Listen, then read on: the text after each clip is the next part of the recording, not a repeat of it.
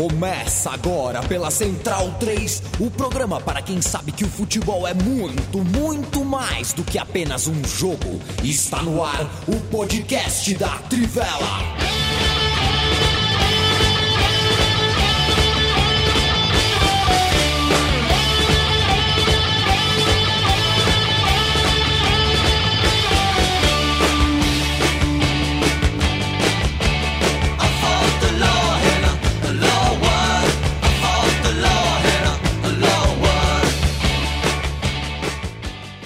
Hoje é dia 30 de agosto de 2021. Bem-vindo e bem-vinda, amigo e amiga da Trivela e da Central 3. Eu me chamo Leandro Amin, estou ao lado de Felipe Lobo, Leandro Stein e Matias Pinto para mais uma edição do nosso podcast.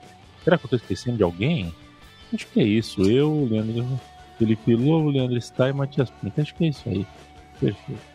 Vamos seguir, gente. Vamos embora. Na próxima hora eu comemoro a tua companhia. Eu espero que você esteja aqui com a gente e que a gente esteja uma boa companhia para você. Bruno Bonsante, eu te amo, companheiro, tudo bem? Eu sei, eu também te amo. É que a, a piada acaba sendo muito interna, né? É a piada interna, é. É, mas eu também tô bem. E você, como é que foi seu fim de semana? Não, não, eu, é, mais ou menos, mais ou menos. Né? É. Tá bom. quer, quer, não vai dar pra gente conversar sobre então, isso agora, tá, mas depois né? a gente conversa, tá bom? Tá bom. Tá bom. Dor na lombar, rapaz, eu não consigo hum. mais amarrar o cadastro do sapato. Tá uma coisa impressionante. Eu, vou, vou virar um. Me sinto uma porta às vezes. E entrou o gato do vizinho aqui. Sabe que o gato do vizinho entra às vezes, já, né? Já tentou acupuntura? Funciona, viu? É, vou precisar. Vou precisar mesmo. O gato do vizinho entrou aqui e vomitou. Entrou, vomitou, tá ficou no meu quarto parado ali, tipo, aquela cara de gato que acabou de vomitar, sabe? Cara de. Ah, e tal, vomitei. O meu vomita também, mas ele é mais educado, ele vomita na casa dele, né? Uhum.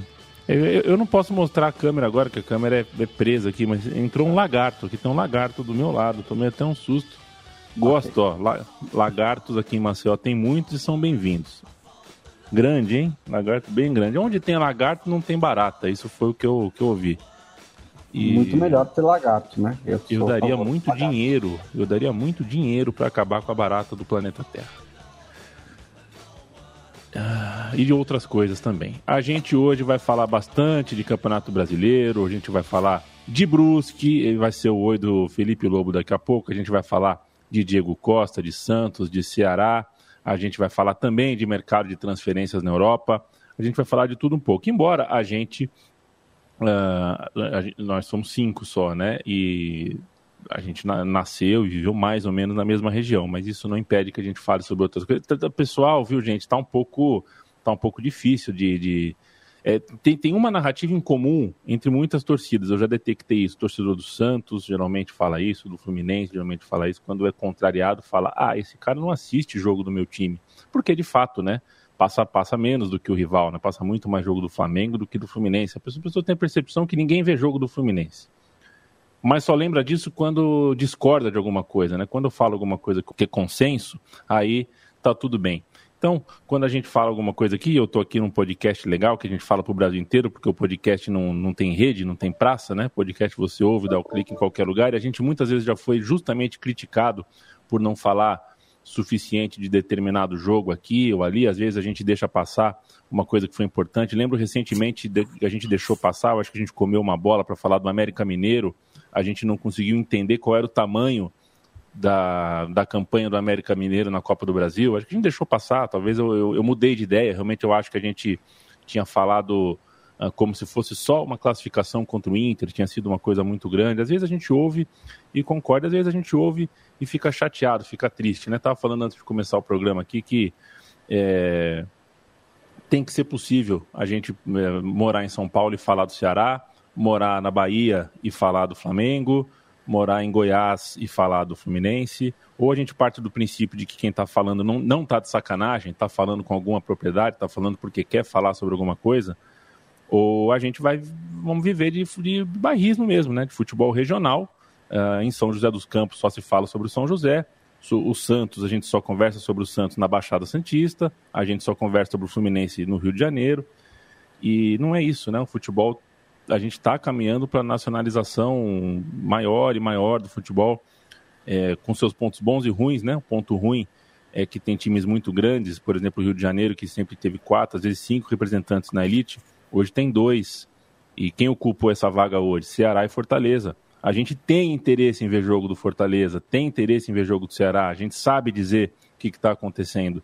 É, mas aí quando a gente fala algo que, uh, que é crítico e que contraria algumas ideias, é você é de São Paulo, você é do Sudeste, você é isso, você é aquilo, e aí a gente, aí eu não sei como debater, vocês sabem bem que eu, eu nos últimos dois, três anos assisti muito futebol feminino, porque estou tentando me habilitar para conseguir falar mais e mais sobre futebol feminino, entender mais e mais. Vai eu falar alguma coisa que, que, que é controverso ou que a maioria não, não, não, concorda. Por exemplo, eu não teria convocado a Formiga para as Olimpíadas, por exemplo. É uma opinião que eu, até o dia da convocação, tinha. Se eu falo isso, ah, você não assiste, você não sabe, pipipi. Então é difícil. Ou a gente assume que dá para conversar sobre futebol uh, uh, e quem, quem não concorda com você não está de sacanagem, não está fazendo isso de má fé, ou a gente vai cada vez ter menos espaço para debate, e quando tem menos espaço para debate, a gente tem mais espaço para hostilidade, para insulto, para ironia, para presunções, né? As pessoas presumem que você não vê o jogo de tal time, que você ignora, que você despreza. Mas enfim, me alonguei demais, demais, demais. Ô Matias Pinto, boa noite. Boa noite. Leandro Stein, boa noite. Boa noite. Felipe Lobo, o negócio é o seguinte: uh, o Brusque. É, é, o Brusque é difícil, né? Era caso a gente falar as pessoas nominalmente, né? Mas é, como a nota está anunciada com, com tá em nome do Brusque, né? No site do Brusque, o Brusque tem uma tem história, né? Um clube que tem história, tem gente que colocou muito suor ali, como qualquer time de futebol que está estabelecido há algum algum tempo merece é, merece sempre o respeito e essa e, e essa observação, né? O Brusque de hoje é, não representa a história do Brusque inteira. As pessoas que estão no Brusque hoje estão de passagem. O Brusque não é o recorte uh, de momento, não é o recorte pós-Avan, não é o recorte. Eu me lembro de, não sei se 91, 92, 93, aquela revista Placar dos Campeões, que vinha todos os pôsteres. Já tinha o Brusque ali como campeão catarinense. Conheci o Brusque e nunca esqueci das cores do Brusque naquela época já. Então, é um time com história. E embora esteja na Série B, um lugar uh, inédito, um lugar onde o Brusque né, nunca teve tão alto na pirâmide esportiva do futebol, acho que hoje, 30 de agosto, o Brusque nunca foi tão pequeno por causa das pessoas que estão lá dentro. Que eu desejo do fundo do coração que o Brusque se livre delas, que o Brusque consiga formar outros tipos, eh, né, outro tipo de cidadão, outro tipo de dirigente, outro tipo de pessoa ali dentro e que enfim, devolvam um pouco do que. É, a, a, ofensa foi muito grande. Eu espero que é, com o tempo a gente volte a ter uma relação, enfim, que a gente não associe o Brusque a esse tipo de manifestação. Uma manifestação racista e uma manifestação que, que, que nega o direito de uma vítima de racismo de se defender. É, eu não sei quem é que quem é que é, elaborou ou aprovou, ou as duas coisas, a nota é, inicial que o Brusque subiu e que todo mundo viu. É, se você não viu, você procura aí, eu não vou repetir aqui. É, Danilo Resini é o presidente. Ele assumiu a bronca numa nota que ele que foi divulgada hoje, é, que o, o, clube pede desculpas. É, que bom, é o mínimo, mas é, o que aconteceu foi o Brusque foi racista na sua nota. Acho que isso ficou bem claro, né? É, não sei se por burrice ou má fé, talvez os dois, mas é, foi, foi racista. E é bom que tenha reconhecido que tenha, foi racista, e eu acho que isso, o, o ponto principal dos casos de racismo é qual é a consequência. A gente tem pouquíssima consequência quando, é que, quando tem alguma, né? É, o que a gente vê de muitas, muitas vezes os, os esses tribunais é, como STJD só aparecem em momentos é, para, enfim, bagunçar campeonato. Esse tipo de coisa que aconteceu era caso de punir o clube, o clube, porque uma das, uma das coisas que acontece constantemente é que comportamentos deploráveis de torcedores é, muita, muitos dos argumentos, e eu até entendo, embora discorde de alguns, é que o clube não pode ser punido pelo comportamento do torcedor. Acho que é discutível. Acho que é, às vezes pode sim. Mas nesse caso, foi o clube. Porque foi uma manifestação de supostamente de um diretor, né? Porque não tem torcida no estádio. Quem que estava lá? Se não era diretor, membro de comissão técnica, tal, era alguém do clube. E, e depois a nota é a nota é do clube, obviamente. Então ali não tem como escapar. Tem que ter uma punição ao clube e essa punição tem que ser esportiva também, porque é uma questão que infringe é, as regras de sociedade, não é só a regra do futebol. É, e o problema, eu acho, é esse: não sai do, da indignação. A gente vive no país da nota de repúdio, né? Em todos os casos, em todas as esferas. É, não, não basta a nota de repúdio. A gente tem que ter punição mesmo. Inclusive, é, uma das coisas que, que se usava de argumento, que é essa coisa de atores, ah, o clube não pode ser punido pela torcida, algo que acontecia muito, que era a tal da garrafinha d'água sendo, sendo atirada em campo, quando começaram a punir o clube, ainda que era discutível, eu entendo tal, mas isso parou de acontecer porque passou a ter uma vigilância é, dos próprios torcedores falando né, de apontar quem foi que tacou para esse cara, esse sujeito ser punido. Então, assim, o clube como instituição, o clube não é uma pessoa, o clube não é racista, porque o clube não é uma pessoa, mas as pessoas que comandam o clube ou que dirigem a comunicação, no mínimo, é, elas podem ser. E essas as pessoas têm que ser punidas. Mas nesse caso específico, não basta punir a pessoa. Tem que punir a pessoa pelo ato, pela injúria racial. Mas tem que punir o clube pela postura deplorável que fez de dizer que o. Basicamente disse que o Celcinho está se vitimizando, né?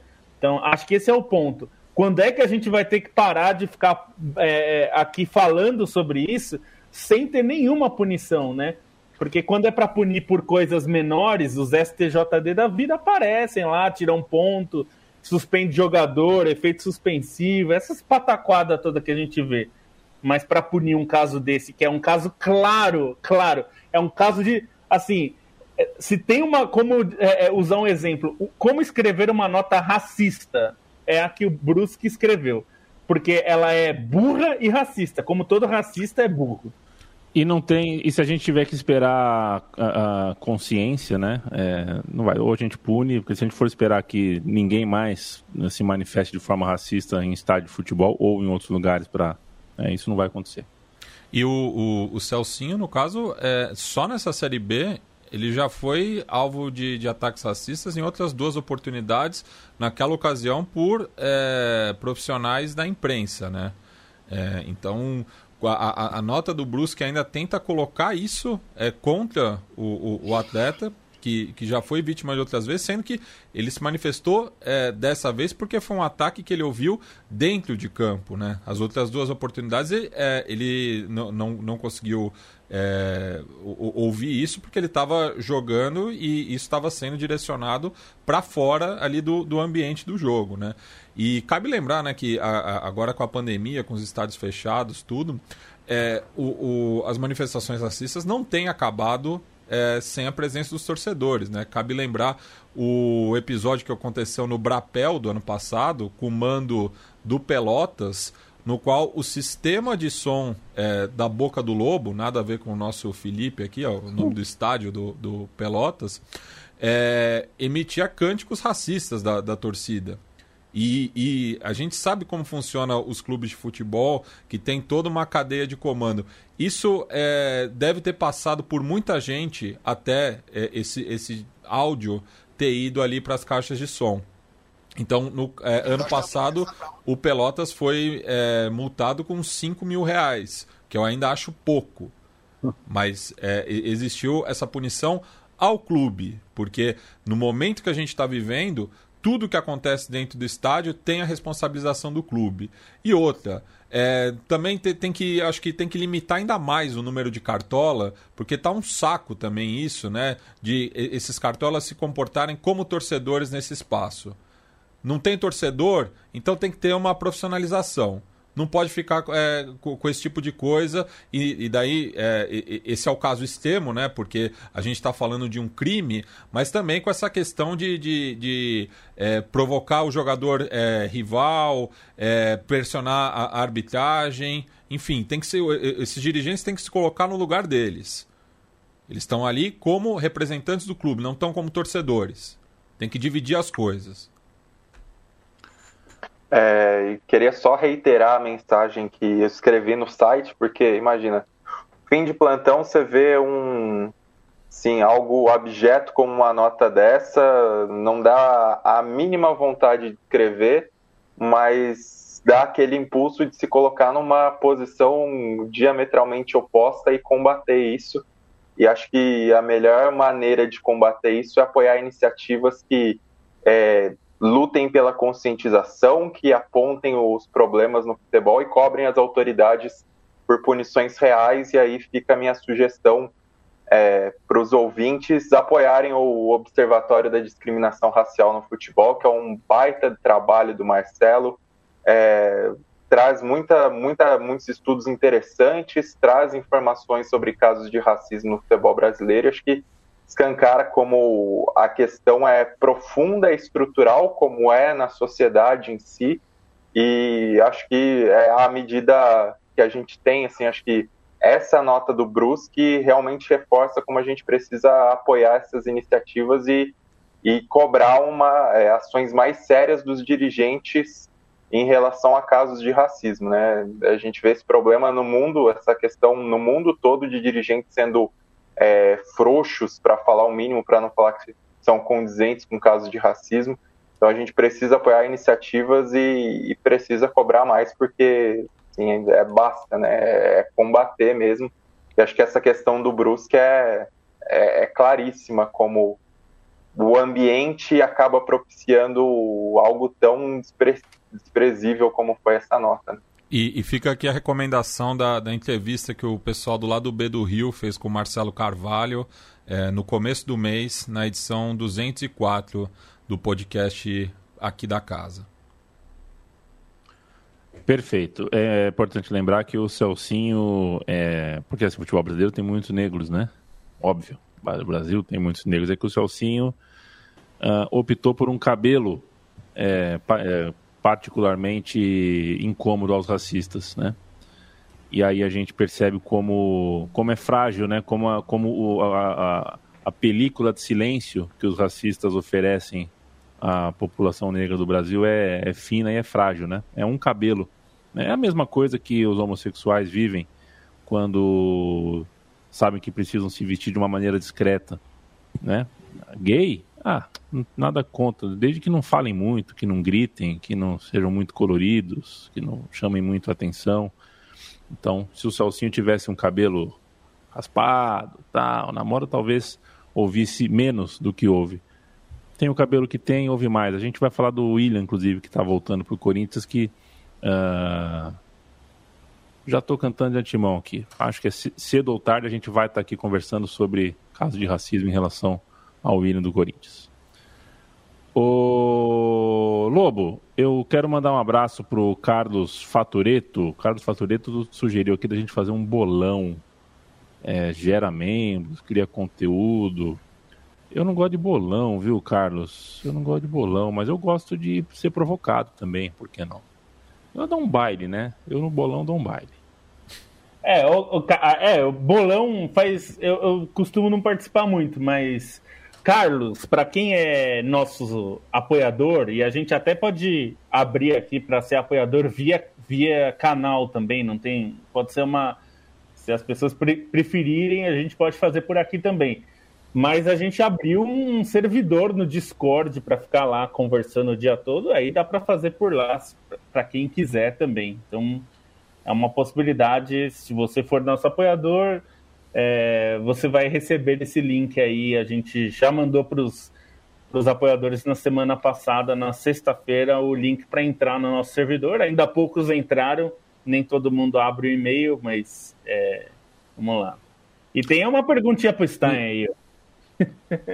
Ah, eu respondi. É. Eu acho, eu respondi. Pauleta no PSG. Para não falar que no geral eu votaria no Chulapa, porque o Chulapa tem umas histórias, assim, né, além das resenhas dele, né? Acho que ele tem umas histórias legais em alguns clubes. Maior artilheiro do São Paulo. E,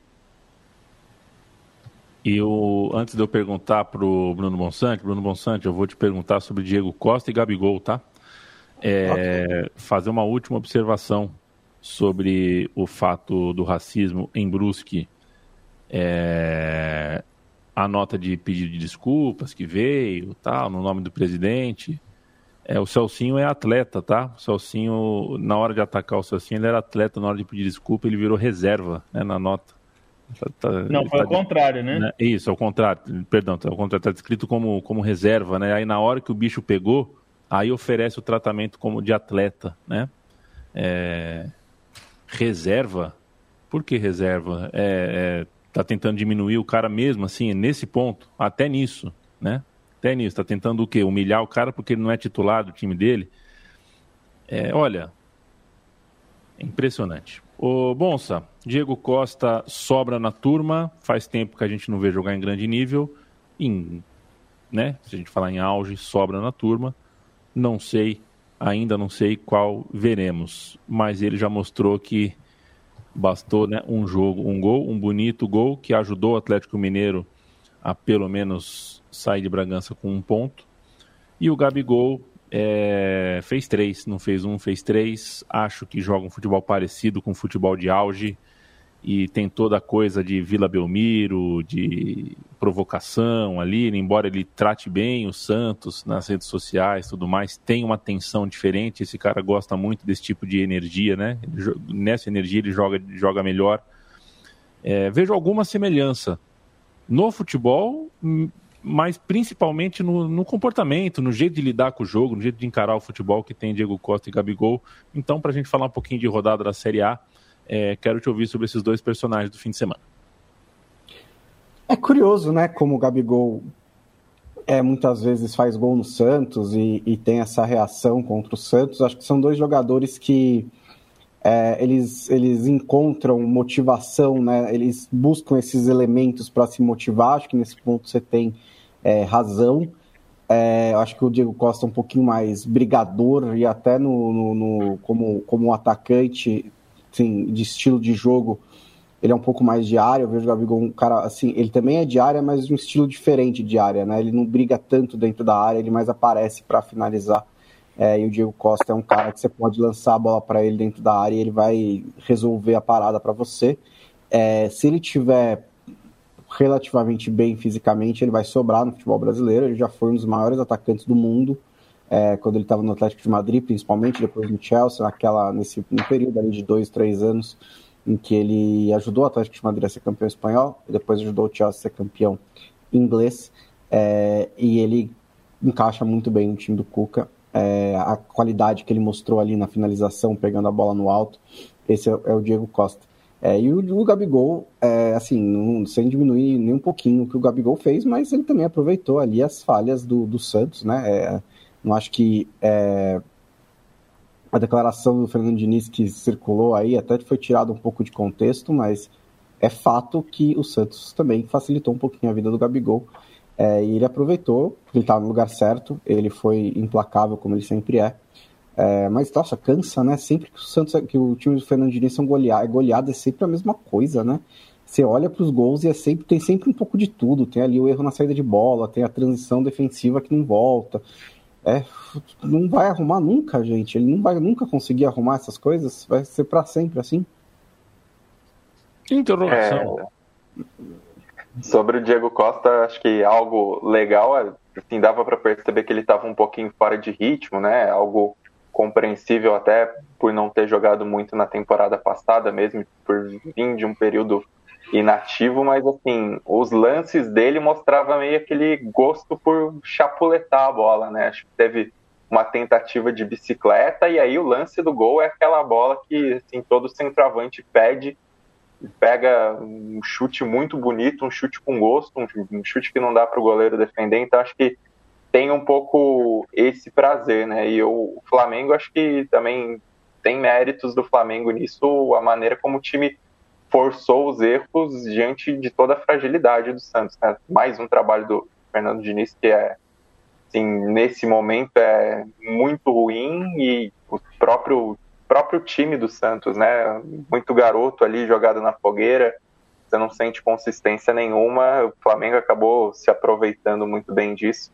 O Flamengo, além do Gabigol, acho que vale destacar também um pouco o Thiago Maia, né? Que é um cara que é, teve problema de lesão no clube, não, não conseguiu ter o impacto que, se esperava pela contratação dele em si, mas pode ser um cara nesse acerto do time para a briga de títulos nesse momento, acho que pode ser um cara muito importante, até pela, assim, pelo peso que ele teve nas duas últimas partidas, né? Então acho que é um cara que acaba sendo um reforço do Flamengo é, no sentido que ele volta de lesão e pode dar muito mais consistência para a equipe até nesse momento de reconstrução do meio-campo após a saída do Gerson.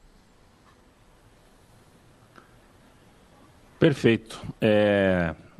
Onde estava o Diego Costa? Qual foi a última vez que vocês viram o Diego Costa jogar?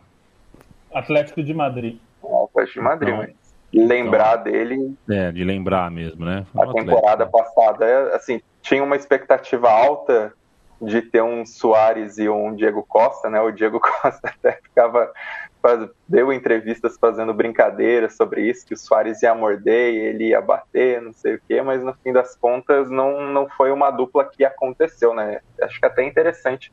O Atlético de Madrid tinha uns caras que você via no elenco campeão que pareciam que tinham um potencial para ser titulares, acho que outro é o Torreira, e no fim acabaram sendo coadjuvantes de nome assim, mas não ser aqueles caras que quando se falar desse Atlético de Madrid campeão, a gente vai falar, nossa, esse cara ainda estava lá, a gente não vai lembrar direito do Diego Costa, do próprio Torreira. Torreira que foi para Fiorentina agora, né? Meu pai tava, tava revoltado. Gosta muito do futebol dele. Não, porque achava ah, que tinha tudo a ver com, com o Tiolo. É, é, isso aí, é, quando teve a contratação, eu fiz o texto, eu lembro que eu enfatizei isso, né? Mas não aconteceu. O Matias Pinto vai falar sobre Ceará, a gente vai falar agora sobre o Ceará um pouquinho. Antes eu vou passar os olhos aqui. Um abraço para você, Cosme Magalhães, apoia a Trivela. Um abraço para o Caio Dória também. Luiz Fernando pergunta em zaga ou Quagliarela para o Lobo. O Lobo vai responder Quagliarela. Não, como atacante, Quagliarela. Tércio Brilhante pergunta Veloso ou Jailson? Veloso, né? Veloso. Mas dois goleiros médios.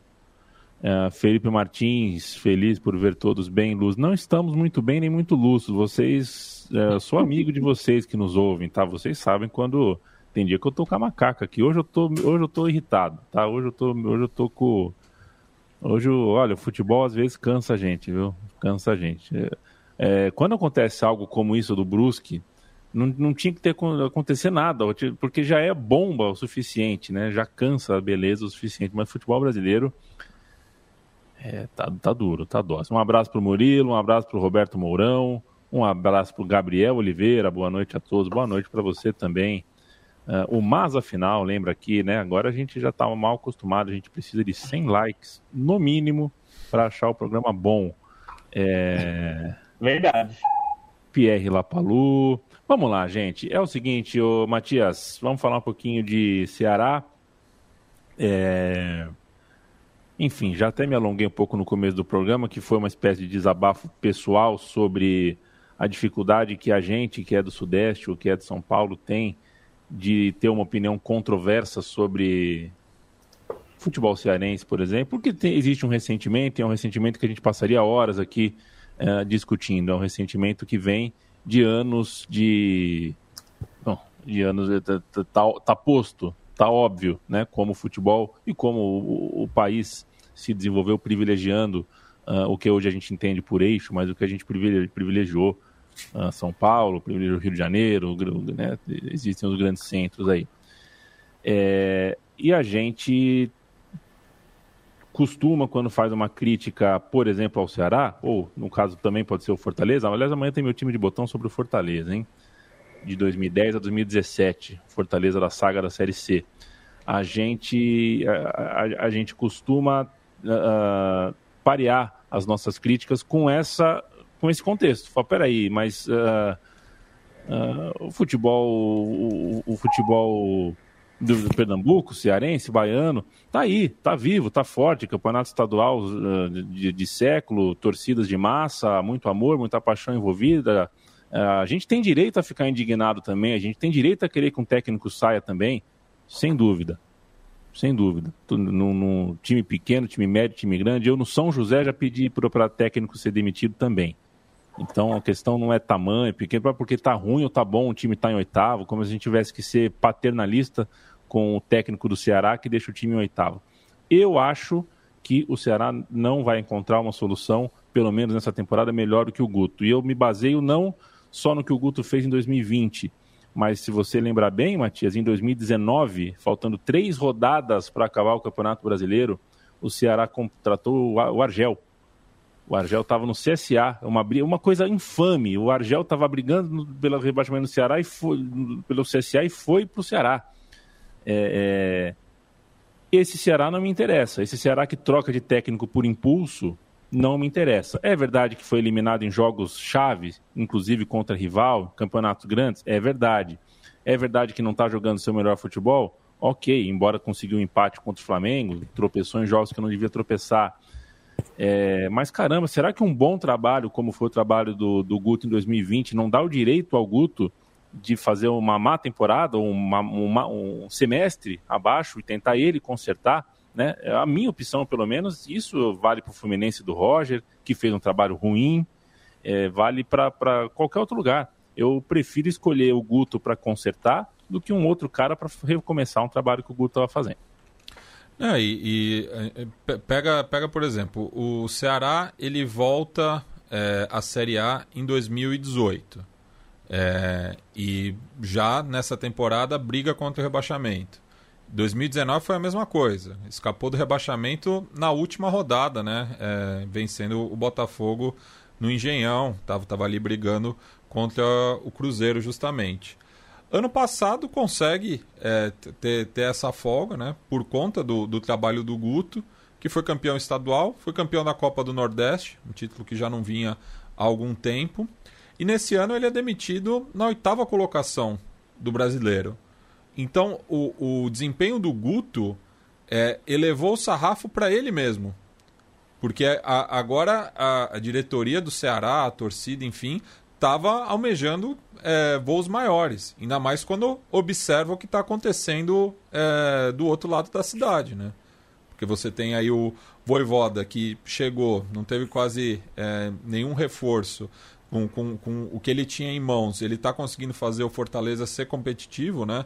Eliminando o rival da Copa do Brasil, ganhando estadual, é, brigando na parte de cima do Campeonato Brasileiro, um pouco acima do Ceará. Então, é, e se você pega o retrospecto é, das últimas três décadas é, no Vozão, você vai ver que nenhum treinador durou mais do que uma temporada. E, e, e é isso. O Guto pegou o time é, no, ali no, no, começo do ano passado, é, conseguiu esses resultados muito bons, né? conseguiu a, a primeira, a, não a primeira, né, mas conseguiu é, que o, o, Ceará disputasse seu primeiro jogo é, internacional, porque já tinha disputado outras competições chanceladas pela Comembol, mas sempre na, nas fases nacionais, né? E brigou ali pela classificação, lembrando que passa um apenas por grupo nesse novo formato da Sul-Americana até a rodada final, é, com, um, um sistema defensivo muito forte. Então, é, eu acho complicado, né? E daí o que se fala lá é, no Ceará é de que eh, já não tinha mais liga, que, que os jogadores é, já não respondiam aos comandos dele, que teria que fazer essa, essa mudança. Mas eu acho que esse estado de, de espírito do Ceará é muito mais por conta do, do sucesso recente do Fortaleza com um treinador estrangeiro do que com o próprio desempenho do Guto que pra, porque olhando em retrospectiva, o que o Guto está fazendo, o que ele estava fazendo é, no Ceará é um ponto fora da curva, é, comparando né, com, com, as temporadas passadas. É, posso, só uma coisinha assim que eu acho que vale ah. citar. é, Carlos Eduardo Mansur, que é muito. É um, é um grande cara, e a gente, eu e o Bonsa participamos de um grupo que ele tá, e ele, ele, me, ele falou uma coisa, depois ele até repetiu no, no Seleção no outro dia. O Brasil, é, eu, eu, a, a demissão do Guto não me surpreende, porque no Brasil não tem como recuperar trabalho. Não tem como, porque os clubes não querem, e porque os clubes não fazem, não, não trabalham assim. Eu digo pelo seguinte: essa coisa, em teoria, pô, o cara já tem muita coisa. Agora o trabalho do Guto tá ruim. O, o Ceará, tirando o clássico com o Fortaleza recente no brasileiro, que realmente venceu muito bem, não tem conseguido jogar bem. É, mas não tem recuperação de trabalho no Brasil, porque se cria um ambiente que o técnico tem que ir embora.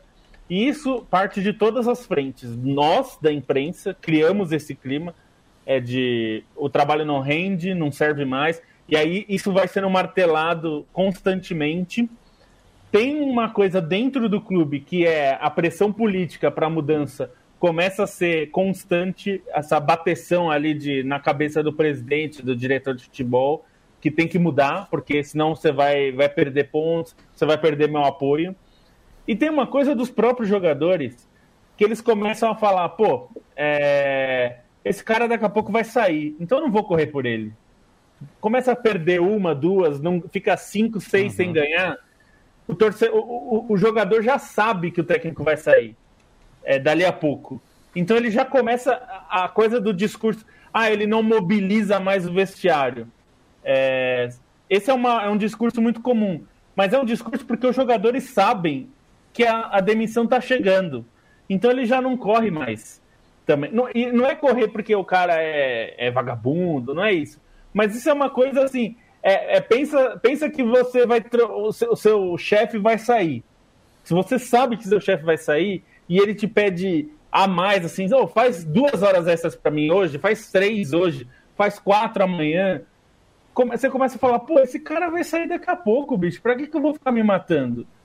Então, é, isso é natural do ser humano. Só que é um, é, um, é, um, é um ambiente que se cria de todos os lados. A própria torcida começa a pedir a saída do cara. E aí fica meio que não tem mais o que fazer a não ser demitir. E isso é muito ruim, porque é a nossa cultura. E a gente precisa pensar em como mudar isso. E, e, é... e, tá, e só, só um complemento, perdão que é, já estão especulando nomes de treinadores estrangeiros, né? Surge aí o, o Jorge Almiron, né? De bom trabalho no Lanús. É, e, e, fica a curiosidade de que o, o esporte anunciou o treinador paraguaio, o Florentin, e o Bahia, o Dabov, né, que fez um bom trabalho pelo Godoy Cruz e pelo Argentino Júnior. Né? Então, dos quatro clubes nordestinos da Série A, podemos ter quatro treinadores estrangeiros. E só falar rapidinho, como também acho que a questão do estilo de jogo do Guto que é, acaba encurtando esse tempo dele, né? Por ser um futebol reativo, que um dos méritos do, do, do Guto à frente do Ceará foi, foram exatamente os clássicos contra o Rogério Senna, a maneira como o Guto conseguiu se sobrepor ao Fortaleza nesse momento em que Fortaleza tinha mais badalação, mas acho que também nesse momento de Campeonato Brasileiro, ainda que a pontuação seja muito boa, o futebol continuar nesse, reati nesse estilo reativo, ter um desgaste, ter um desgaste com os jogadores, também acelera um pouco esse processo, né? Perfeito. Uma última letra sobre, sobre o ambiente de conversa, de debate, quando acontece algo sobre isso, é, é fazer o lembrete que é sempre, né, porque geralmente quando você tem debate, principalmente em rede social, sempre tem a coisa, ah, mas em 2016 aconteceu tal coisa e você não falou nada, né, alguma coisa num pós, uma pós-verdade do avesso que você não tem como checar. É, totalmente de acordo com qualquer amigo e qualquer amiga cearense que ficou revoltado com os sudestinos, paulistas, cariocas, mineiros, que tratavam o Fortaleza do Rogério Ceni como Fortaleza de Rogério Ceni. É, nunca tinha se debatido tanto um técnico no futebol cearense como quando o Rogério Ceni treinou Fortaleza. treinou bem, mas muitas vezes era Uh, a gente discutiu aqui no episódio lá atrás, né, episódio do, da Trivela Antigo, sobre essa coisa, né, essa coisa do, do, do, do, selo do técnico que é carimbado em um time gigante do Sudeste e tudo mais, e aí tudo, né? O Fortaleza ganhava um jogo banal, um jogo normal, e a gente achava um jeito de explicar aquela vitória através de uma escolha do Rogério Senna, algo que a gente não, não faz para o Guto, não faz para o Givanildo, não faz para o Lula Pereira, não faz para o Nelsinho Batista. É, talvez faça para técnico estrangeiro, talvez faça para Rogério Ceni. Isso também diz um tanto de como a gente leva o futebol e a vida. Bruno Bonsante, o negócio é o seguinte: assina você. 30 hum. clubes, só 30 clubes foram responsáveis por 47%, ou seja, metade do que foi gasto em transferência no mundo na última década saiu da carteira, do cofre, da conta de só 30 clubes de futebol. Isso é. Um número assustador. O primeiro lugar disparado é a Inglaterra, seguido de Espanha, Itália, Alemanha e França, sem muito segredo. O Manchester City é o clube que mais uh, abriu o cofre, que mais gastou dinheiro. Também sem muito segredo, né? Fez praticamente aí dois ou três times é, milionários nesse período. É, acho que isso, esse, esse dado achei. É, é um relatório da FIFA sobre o mercado de transferência nos últimos 10 anos. Tem algumas outras informações importantes. É, 48 bilhões de dólares foram gastos em transferências com taxa de transferência né, nesse período e 47% foram gastos por 30 clubes de sete federações apenas, né? Acho que esse é um ponto também importante. É, foram, é, não é que os 30 estão espalhados pelo mundo, são só das cinco grandes ligas de Portugal e da Rússia, tem o Zenit ali no fim. É, e esse dinheiro, porque do outro lado, né, dos 30 clubes que mais receberam taxas de transferência, é, também está concentrado em 41%. Então, assim, mais ou menos metade do dinheiro que é movimentado com transferências no futebol fica rodando entre 40, 50 clubes, porque a lista dos que receberam tem alguns clubes diferentes da lista dos que pagaram. Então, Acho que isso é importante de destacar, porque é, mostra como o dinheiro está muito, muito concentrado em pouco lugar né, no futebol europeu, no momento que a gente está discutindo é, muito profundamente algumas questões estruturais é, do, do, do, futebol mundial, coisas de Superliga, de Champions League, novo formato, novo Mundial de Clubes, todo mundo tentando procurar uma nova maneira de fazer dinheiro e o dinheiro está aí rodando entre é, os clubes. É, outra coisa que destacou é o Brasil, o brasileiro ainda foi o jogador que mais é, foi vendido no futebol, assim, por uma margem gigantesca, né? Quase duas vezes o dobro. É, droga, quase duas vezes o dobro. Quase duas vezes o, o segundo colocado. É, e foi o, também o jogo, o, a nacionalidade que mais gerou taxas de transferência. O, o jogador brasileiro ainda é a melhor a, a commodity mais procurada do mercado do futebol mundial, é, em números brutos muito para Portugal. É, Portugal, a, a, a ponte aérea Brasil-Portugal foi a mais ocupada desses, desses últimos 10 anos, né? Pegando só a relação entre dois países, essa foi a transferência mais comum dos últimos 10 anos, jogadores brasileiros indo para Portugal e jogadores de Portugal voltando para o Brasil, está entre as maiores também. Eu também achei isso interessante. E o São Paulo está muito bem colocado entre é, os clubes que é, mais recebem com transferência. Muito bem colocado está o Gato Nino, que atrapalhou o podcast da Trivela nesse momento, mas não atrapalhou, não sabotou totalmente a linha de raciocínio de Bruno. Eu estava terminando mesmo. Leandro Stein, Deus uh, sorriu para você. Quinta-feira, no episódio é, mais recente da Trivela, é, coube a você falar sobre Cristiano Ronaldo e Manchester City. É, e Deus preparou ali, né? Não, não vou deixar esse rapaz falar tudo que ele pensa, porque vai ficar velho, né? E dito e feito. É, a gente tinha um discurso pronto, uma análise, uma conversa aqui sobre a possível, provável, dada como quase certa a ida do Cristiano Ronaldo para o Manchester City. Eis que numa reviravolta do destino, Cristiano Ronaldo, sei lá, às vezes dá a impressão que é tomando banho, sabe? Cara tá lá tomando banho, tá passando shampoo, ele fala, puta, não vou comprar essa briga não, viu? Não vou comprar. O pessoal lá gosta de mim, os caras de vermelho. Quer saber? Aí desligou o chuveiro, pegou com a mão molhada ainda, com sabão ainda, desbloqueou o celular e deu um salve pro empresário, falou, oh, não vou pro azul não, vou pro vermelhinho mesmo. Bom, acho que o mais interessante dessa história é, é esse ar de é, volta para casa, né? Existia toda uma lamentação, uma negociação que quinta-feira parecia é, às portas de acontecer.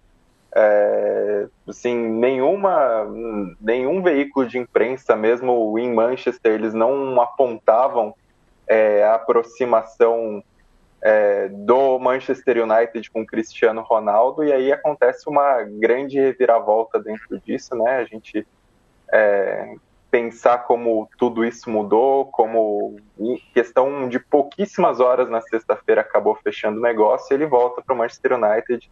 É, os torcedores que já xingavam ele é, de traidor mudaram de ideia, os torcedores do Manchester City que falavam que ele era o maior da história mudaram de ideia, e no fim das contas a gente tem esse reencontro de tanto peso, considerando a história do Cristiano no Manchester United, né? Porque é, tem uma, assim, uma questão de dele ser tipo um garoto prodígio da casa, por mais que ele seja uma cria do esporte. Tem toda uma relação da torcida do Manchester United com o Cristiano Ronaldo pelo clube ter lapidado ele como jogador, por ter ajudado nessa explosão. É até interessante pensar como o Cristiano Ronaldo é, do Manchester United era um, um, jogador totalmente diferente, né? Era um jogador de muito mais habilidade, de muito mais é, explosão, não necessariamente esse, essa máquina de gols, esse robô, ele acabou se transformando é, nas últimas temporadas como um, um, ponta mais goleador no Manchester United, mas não era exatamente esse cara. E mesmo quando ele saiu para o Real Madrid, acho que ficou um pesar da torcida do Manchester United, muito mais com a diretoria por não ter feito uma oferta maior para segurá-lo considerando a grana dos Glazers, do que necessariamente com o Cristiano Ronaldo por aceitar a proposta suntuosa que o Real Madrid fez na época. É, acho que muda até uma percepção sobre o Manchester United agora. Acho que tem até um clima mais leve sobre o clube, sobre o que possa fazer, ainda que questionamentos persistam sobre o Solskjaer para ver se o time consegue render e o jogo, a vitória nesse domingo contra o Wolverhampton foi um verdadeiro milagre, porque o time tomou estava é, tomando um vareio sem gols e no fim acabou achando um gol no lance até reclamado de falta. É, e aí acho que, que é legal também a gente contextualizar alguns personagens dentro disso. Um é que é, acabou personagens históricos do Manchester United entraram em contato no, com o Cristiano Ronaldo é, para viabilizar esse negócio, para tentar convencê-lo, né? Tem, teve um contato do Sir Alex Ferguson e, enfim, isso com certeza deve ter pesado na cabeça dele. É, também teve uma questão é, dos próprios jogadores, né? E o Rio Ferdinand acabou admitindo que pegou e ligou para ele não, cara, você não não pode ir para o Manchester City, você tem que ir para o Manchester United. Então acho que é, ter toda essa mobilização de lendas do clube ao redor do Cristiano Ronaldo, acho que é, valoriza mais esse negócio do clube. Tem a questão do chapéu, que o Manchester City acabou falando que não rolou o chapéu, que não era necessariamente o interesse do clube quando uhum. todo mundo apontou que, enfim, se o Cristiano Ronaldo bate na sua porta, não tem como recusar e de fato é, acabou tomando uma rasteira dos grandes rivais. E, e acho que tem um personagem que está sendo pouco falado até, é o Jorge Mendes, né? Que é o grande superagente que agiu em toda essa história e que acho que o papel dele é, pouco claro o que aconteceu. Eu acho que é até interessante a gente ver as apurações, os, desdobra, os desdobramentos para ver o que realmente aconteceu. É, já vi apuração falando que o Jorge Mendes, na verdade, usou o Manchester City como uma isca para o Manchester United contratar. Isso teria deixado as pessoas dentro do Manchester City iradas com ele e dificultariam negociações com jogadores do Jorge Mendes. Já vi que o próprio Cristiano Ronaldo estava chateado, estava infeliz com o Jorge Mendes é, pela maneira como ele não, não atendeu à vontade do Cristiano Ronaldo até de procurar um novo clube antes, considerando que na Juventus ele não estava se sentindo querido o suficiente. E aí, por fim, acho que o último lado dessa história acaba sendo a Juventus, que até escrevi um texto, é, dá para se sentir que o Cristiano Ronaldo, ainda que no clube tenha feito muito, né, a gente precisa considerar que o Cristiano Ronaldo carregou a Juventus é, para o nono título consecutivo no campeonato, no campeonato italiano. A temporada passada, o time geralmente rendia bem quando o Cristiano aparecia para resolver os jogos, mas a Juventus é, não, não cumpriu todas as expectativas que tinha quando trouxe o Cristiano Ronaldo. Acho que tem a a própria questão da Champions, que o clube não, não conquistou, e aí não é só uma questão de não conquistar, mas de acabar perdendo para clubes que têm orçamentos muito inferiores, clubes que, é, por mais que tenham camisas pesadas, a Juventus tinha certa obrigação pelo poderio financeiro de se classificar, e aí foram eliminações para Ajax, para Lyon e para Porto. É, tem toda a questão da Juventus perder o título italiano, e aí acho que conta também não, não é só considerar que a Champions é uma é, a grande obsessão do clube e a Juventus pelo tamanho que tem duas Champions só na história é pouco para dimensionar a Juventus.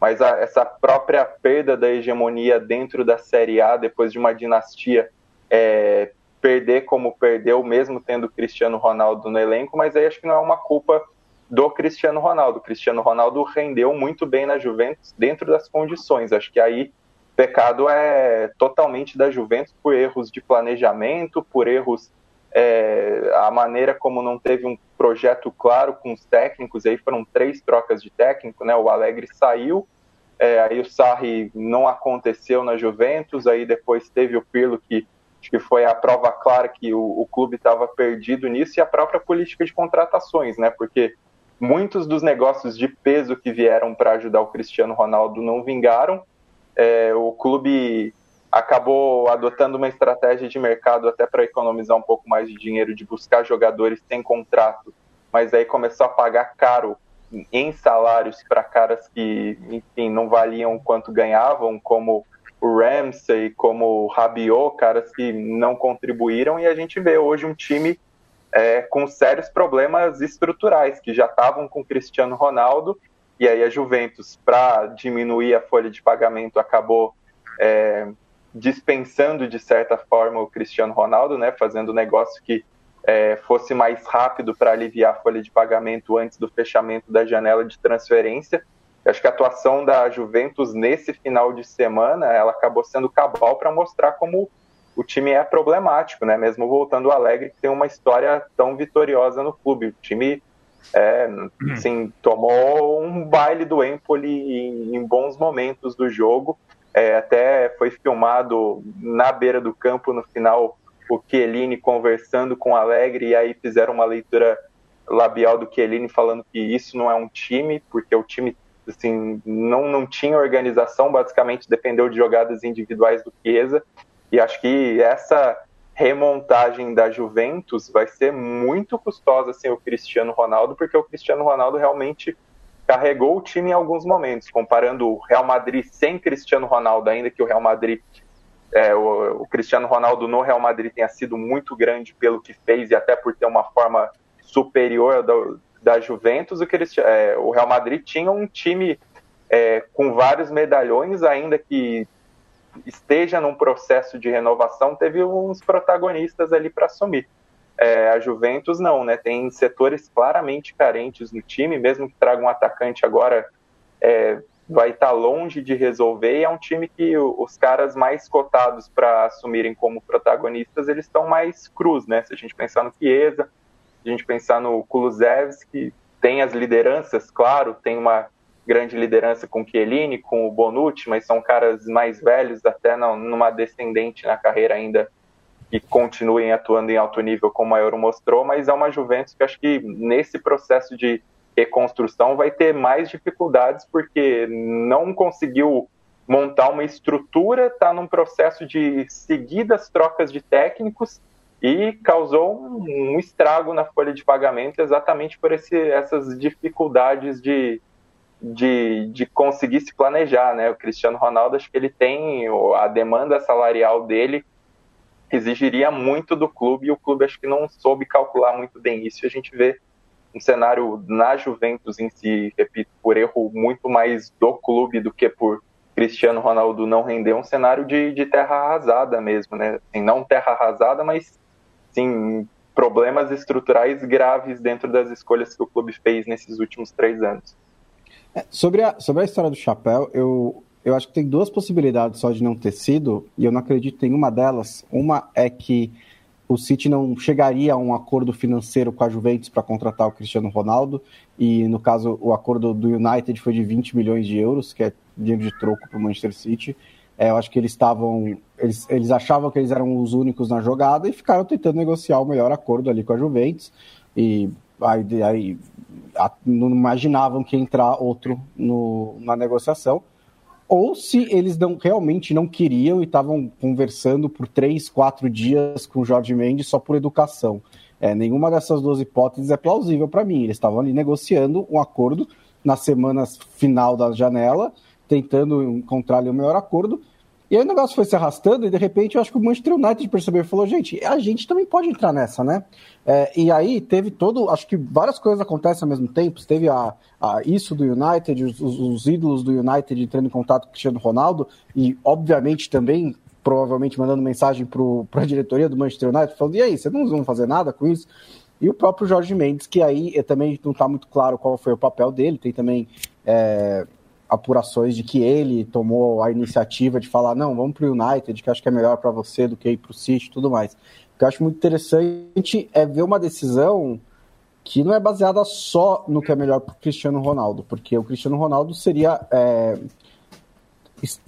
friamente falando, ir para o City é melhor para o Cristiano Ronaldo. Você vai estar treinando, vai, ele estaria num time que está mais encorpado nesse momento, seria treinado por um treinador melhor do que o Solskjaer, um time que sem dúvida vai brigar por títulos nessa temporada. O Manchester United a gente não sabe porque tem algumas variáveis, a principal delas o técnico do Manchester United, que faz um trabalho ok, não faz o melhor trabalho que um técnico do Manchester United poderia fazer, mas tem que ver como ele vai se encaixar nesse time, como o Solskjaer vai montar, tudo isso. Ali é uma incógnita mas ele tomou essa decisão de ir para lá e voltar para casa, é, permitir um pouquinho de emoção na decisão, um pouquinho de sentimento. Não é que ele voltou para o esporte, não é que ele voltou, foi para o Watford, foi para jogar no, no News Old Boys do Messi. Ele foi para o Manchester United, é grande, é gigantesco, ele vai receber muito bem, ele vai brigar pelos títulos.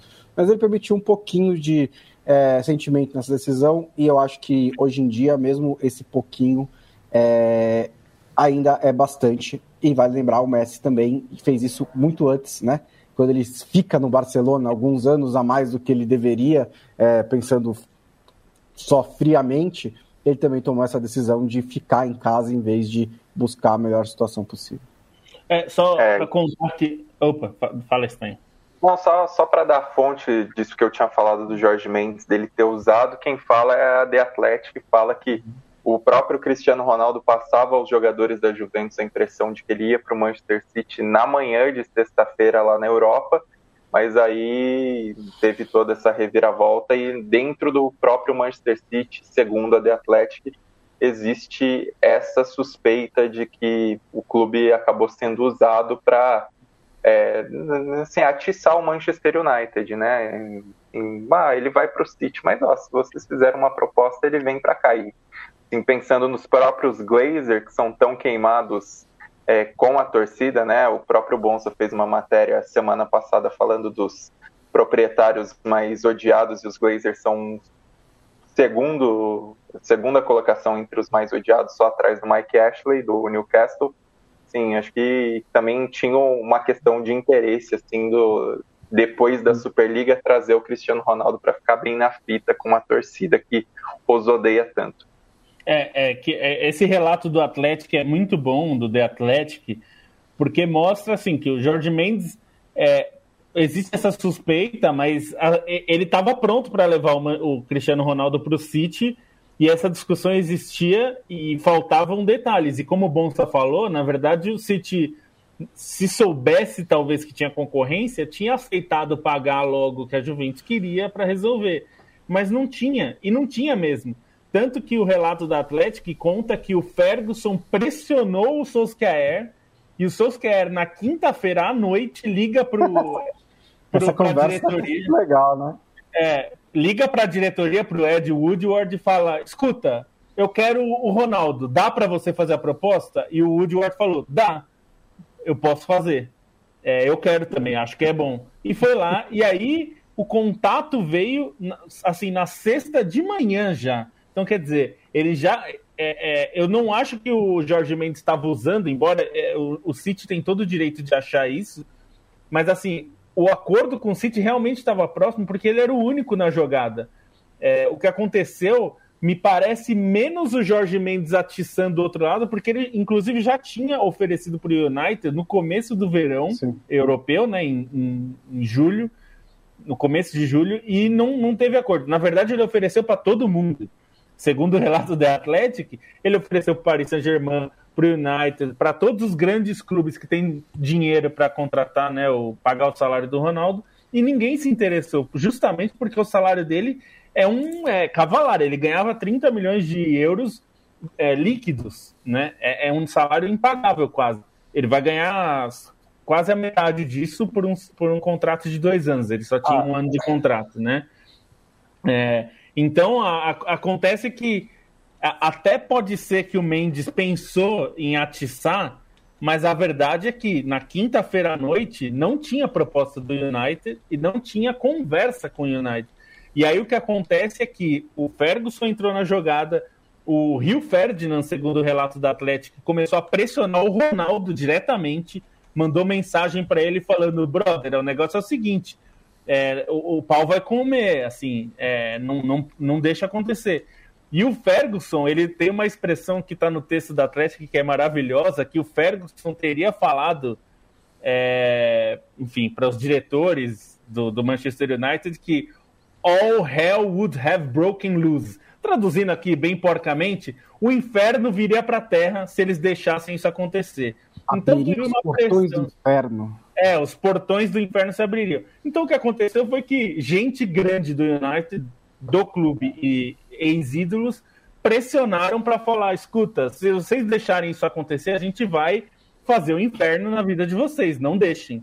É, né? E aí, assim, é, o discurso de que, ah, mas o City não queria tanto assim o Cristiano é Ronaldo. É assim, é isso daí tá vindo do City, né, gente? Vocês conseguem é. entender que tá vindo do City, porque agora o City tomou um, um chapéu do principal rival. O City, o City já tem um complexo de inferioridade em relação ao Manchester United, que não é muito difícil de descobrir de onde que vem. E, e, ele não está querendo admitir a derrota aí, falando, não, é, é eu até acredito que, que, que, haja algumas dúvidas em relação.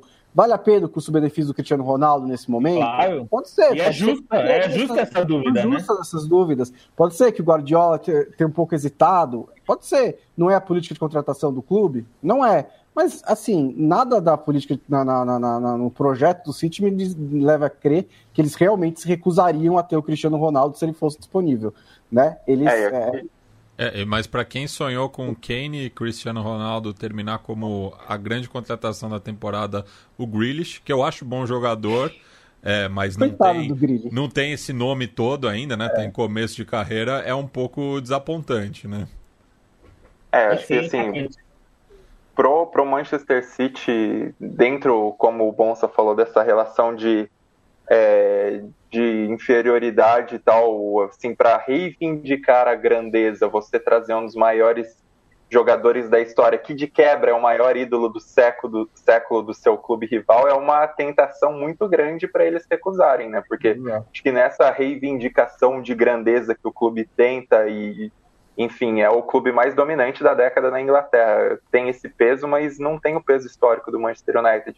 Você acabar trazendo um Cristiano Ronaldo com o peso histórico que ele tem como jogador e a idolatria que ele tem nos maiores rivais, acho que era um, assim, um atestado de grandeza dentro da rivalidade que eles seriam muito burros se eles recusassem totalmente. Agora eles só não querem ficar feios na fita, né? Acho que seria legal se tivesse um outdoor agora em Manchester com o Cristiano Ronaldo com a camisa do Manchester United, seria um bom troco depois do que rolou com o Tevez.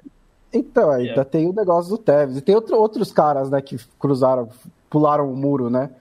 O Schmeichel jogou lá depois. É, a cara de... de pau do Schmeichel, né? De, ele é, tweetou, né? Ele está voltando para casa, daí nos comentários só via aquele clássico vídeo do Neville ignorando ele no, é. no túnel antes de um, de um clássico. E, E tem a história do Denis Lott também, né? Que fez o gol que não rebaixou o Manchester United, mas ele achou, mas ele sentiu. Na, na verdade, ele fez um gol contra o Manchester United num, jogo que acabou decretando o rebaixamento do Manchester United, mas teria sido rebaixado mesmo sem aquele gol. E aí ele se aposentou logo em seguida, é, porque ele tinha, já estava no fim da carreira dele também. É outro grande jogador da história do United que fez essa ponte. É, mas é uma coisa assim, toda essa negociação, de fato, é, as coisas não, não pareciam que ia acontecer isso, né? Ninguém sabia, por exemplo, que o Cristiano Ronaldo aceitaria ganhar metade para ter um contrato de dois é. anos né, com o contrato que ele tinha antes, só o PSG e o Manchester City podiam pagar. E eu acho que o City acreditava nisso, né? Ninguém pode pagar esse salário dele, então eu estou negociando sozinho. E conseguiu barganhar, né? Se a gente pensar que, pô, ele aceitou ganhar metade do salário em dois anos, em vez de um ano só, né? Quer dizer, assim você consegue amenizar o custo. É, o City barganhou, só que aí o City barganhou para o United levar, né? Então é um, é, um, é um gosto de chapéu que acho que só, assim, recentemente, só acho que o Dudu no Palmeiras teve é, parecido. Que tá os rivais muito perto de, de contratar, e aí o clube contratou meio de última hora, assim. Em caso recente, eu não me lembro de outro, assim. Sabe que tava pensando uma vez, né, Lobo, é, com amigos, se o Zete não quebrasse a perna em um Palmeiras e Flamengo, acho que em 89, foi isso, né? O Zete quebrou a perna e aí entrou o Veloso no Palmeiras. O Veloso entrou bem e o Zete ficou sem espaço no clube, ficou muito tempo machucado e aí procurou espaço na Itália, na Espanha, não conseguiu, foi parar no São Paulo. Se o Zete não quebra a perna ali, o que que é coisa, né? Porque o São Paulo foi campeão da Libertadores, com o Zete pegando pênalti, aí a gente vai montando, né? Como teria sido o mundo se alguma coisa não tivesse acontecido, né? E, e o Zete é... foi bastante contestado é, nessa campanha, porque tomou uma suspensão, pegou três jogos, o Alexandre agarrou tudo e antes da final tinha esse debate, né? E depois o Alexandre, é, infelizmente, faleceu num acidente automobilístico, abrindo espaço para o Rogério, né? Então, como são as coisas? É, e o Zete lembrando que também o, o, jogo que ele considera o maior da carreira acaba sendo contra o Palmeiras, né? Depois na Libertadores, em 94. Exato. E vamos ficar sempre pensando o que seria, o que seria do Cristiano Ronaldo se tivesse. Uh, e enfim levou o Macheda, hein? Vocês lembram do Macheda? Nossa, ele tava na Grécia. saber nesse momento. Depois de tudo isso. Cristiano Ronaldo voltou. Panathinaikos ele tá. Panathinaikos, porque ele era o novo Cristiano Ronaldo, acabou virando o novo Kleber. É, mas ó, sabe que vou, vou, só passar informações que chegaram aqui só para dizer que a gente não falou. Ah. Maicon rescindiu com o Grêmio, é, anunciou rescindiu. agora há pouco.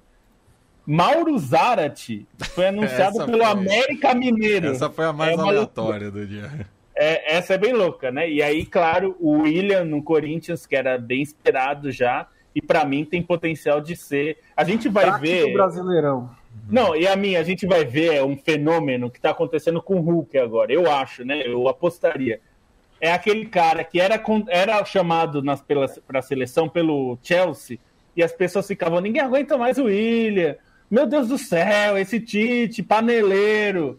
É, e aí e agora. Teve a cota Shakhtar também, né? É. Teve a cota Shakhtar. O William foi das duas, foi da, da, da panela do Tite da, e da cota é, Shakhtar. Ele é... do, do, lá com o Mano ainda, né? É. E, e o William, o William é um monstro, ele joga muita bola. Assim, ele tem bola para a Premier League hoje até continua tendo. Ele seria útil em boa parte dos times. É, no Brasileirão, ele tem todo o potencial de ser, junto com o Hulk, por exemplo, o nome do, o nome do, do jogando no Brasil. E eu não duvido daqui até, enfim, o fim do ano, quando ele já tiver engrenado, né, do jeito que o Hulk chegou também, até engrenar leva um tempo, das pessoas falando: o William tem que ir pra Copa, jogando muito, 10 do Corinthians. Porque, assim, ele é bom jogador. A gente já falou isso várias vezes. Se ele tem que ir pra seleção ou não, é outra história. Mas. É, e, e, até acho que e duas vítimas do, do 7x1, né, Lobo? Duas vítimas do 7x1 é, também. É, os dois estavam lá e tal. E eu até acho que tanto o Hulk quanto o William já passaram do seu melhor momento na vida, na carreira, né? Na vida não, mas na carreira como jogador, sim. Mas assim, os, os, dois jogam muita bola e o William provavelmente vai jogar muita bola a ponto da gente ver essa discussão de novo. E eu vou vai, assim, como o Hulk jogando no topo da, da carreira, que era no Porto, depois no Zenit, era chamado e falavam que era esquema, meu Deus é. do céu. E, e aí, Não. gente, só, só, deixar bem claro assim, é possível duas coisas acontecerem ao mesmo tempo. Eles merecerem a convocação e eles não irem bem na seleção brasileira. E eu acho que é, é porque, eu acho que sim, a, o Hulk nem sempre foi bem na seleção brasileira. O William teve seus momentos também que você falava, putz, será que não tem nada mesmo ali que dá para você procurar que seja melhor sim. do que o William? Mas eles não chegaram lá porque o, os treinadores são malucos, ou porque tinha porque esquema com o Carlos Leite, é. ou porque não sei o quê. Eles chegaram lá porque eles são jogadores extremamente consistentes de futebol europeu. O William é um dos jogadores mais regulares do futebol inglês nos últimos anos. Ele foi pro Arsenal e ali não foi tanto assim. Mas o Arsenal Mas, o Arsenal, né? Então, o ambiente vamos não favoreceu. dar um pouquinho o benefício da dúvida para o William. Mas nos anos de Chelsea, era assim: o Chelsea estava mal, o William estava bem. O Chelsea estava bem, o William estava bem. Era muito, muito regular do Chelsea. E o Hulk foi um monstro também, teve excelentes momentos no futebol europeu. Então, todos eles, quando chegaram na seleção brasileira, eles mereceram estar lá. Não foi nada de estranho eles estarem lá. O Bonsa, o Hulk, ele é considerado um monstro? Você falou que o Hulk é um monstro. O Hulk. Uh, não, ele é uma mutação de raios gama, né? o Hulk é incrível, na verdade, né? É, é, ele é, uma, é um experimento que deu errado com, com raios gama e levou aí vários atores até encontrar um. É. E, e, o que, que, é um raio gama, hein? Que loucura. É rival do Brasiliense. Isso. Esse foi o podcast da Trivela, toda segunda, toda quinta, a gente tem uma edição nova. É, tô curioso. Jogou bem o William contra o México, né? Na Rússia. Jogou, Jogou bem. Jogou bem, mas a passagem dele pela seleção, uh, como um todo, eu não. Não gostei, não gostei. Acho que essa regularidade que serviu muito, que serve muito para o Chelsea, né? Você jogar num time como o Chelsea, fazer 200 anos sendo regular, sendo mantendo uma média, é, essa mesma regularidade transportada para a seleção, acho que faltou, faltou um pouquinho faltou. do William na seleção. Só, só, um último detalhe sobre o William, eu sei que ele já está tipo, muito estourado, mas eu fico feliz pela torcida do Corinthians que eles vão poder ter a experiência do William, porque é. É, eles não puderam, né, no começo é, da carreira do William. Ele subiu no pior rápido. ano da história do Corinthians, é, né? Tipo... O, o, último jogo dele, né, foi aquele jogo contra o Atlético Paranaense, que ele hum. fez o gol, o grande jogo dele foi exatamente a despedida, é. É Os dois tinha... únicos gols dele com a camisa do Corinthians. É. é, ele não tinha feito gol. Eu lembro que a história era essa, que ele era ótimo, mas não sabia chutar pro gol e tal. Ele fez os gols. Depois virou um baita finalizador, inclusive, chuta muito bem. É, e eu acho que eu fico, fico feliz com a torcida do Corinthians é, que teve privada dessa experiência no começo. Foram só 40 jogos com o William. E foi praticamente assim: a venda do William foi a pá de cal do rebaixamento, né? Com o William ainda havia ali uma esperança de que o Corinthians se salvasse. Sem o William o negócio só foi dali, dali para baixo. A venda era necessária, foi muito alta para aquele momento. É, mas agora eles vão poder ter essa experiência de ter o William no Corinthians, de acompanhar o William de perto, que mesmo com tão pouco jogo, sempre foi um jogador muito é, identificado com a torcida do Corinthians, um negócio bem estranho, mas realmente, tendo jogado muito pouco, sempre foi um cara que a torcida do Corinthians seguiu acompanhando. É, eu, a minha uma experiência pessoal, rapidinho, em 2019 eu estava na Arena Corinthians que o, William fez um gol é, uma vitória por 5 a 0 contra o Peru. É, e ele fez um gol de fora da área bonito. Ele entrou durante o jogo, bateu de fora da área no ângulo, tá um puta golaço. E, na, e eu tava, na, tava lá no estádio, eu fui, fui fazer a, a zona mista e, e, ele passou e ele parou para entrevista. E eu falei com ele e perguntei sobre isso. Eu falei, ah, como é para você, como jogador né, formado no Corinthians, fazendo um gol no estádio que você não jogou, né, como jogador do Corinthians? Ele abriu um sorriso e ele falou: foi como fazer um, um gol em casa em 2019. Então, assim, é um cara que realmente não é da boca para fora, ele realmente é identificado. Ele, enfim, o pai dele fala que era corintiano e tudo, então. É, mas é que foi legal, assim, quando eu fiz a pergunta, ele parou e deu um sorriso, assim, e falou: Ah, foi fazer um, um gol em casa, né? É, para ele é legal mesmo, assim. Eu acho que isso que pesou. Se fosse outro clube, talvez ele não voltasse.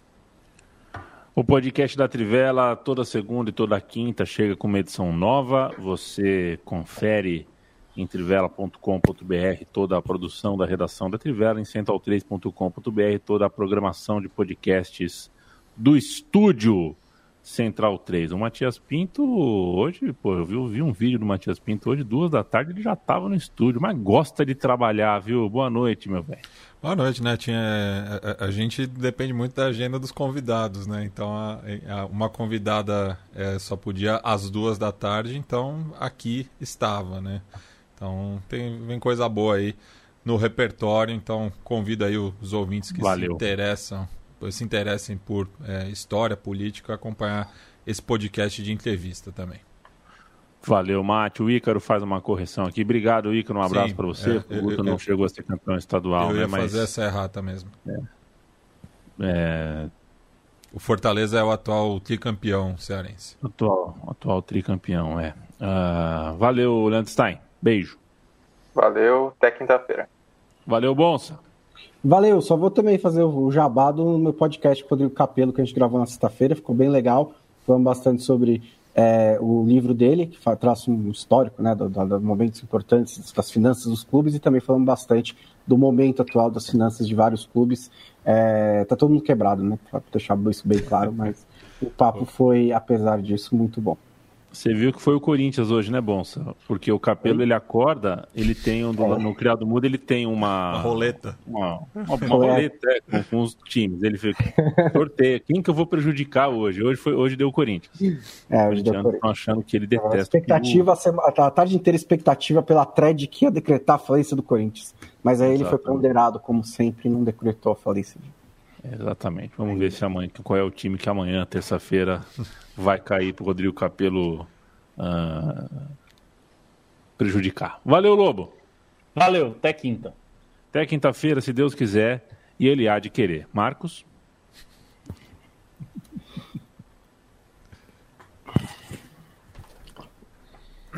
Foi.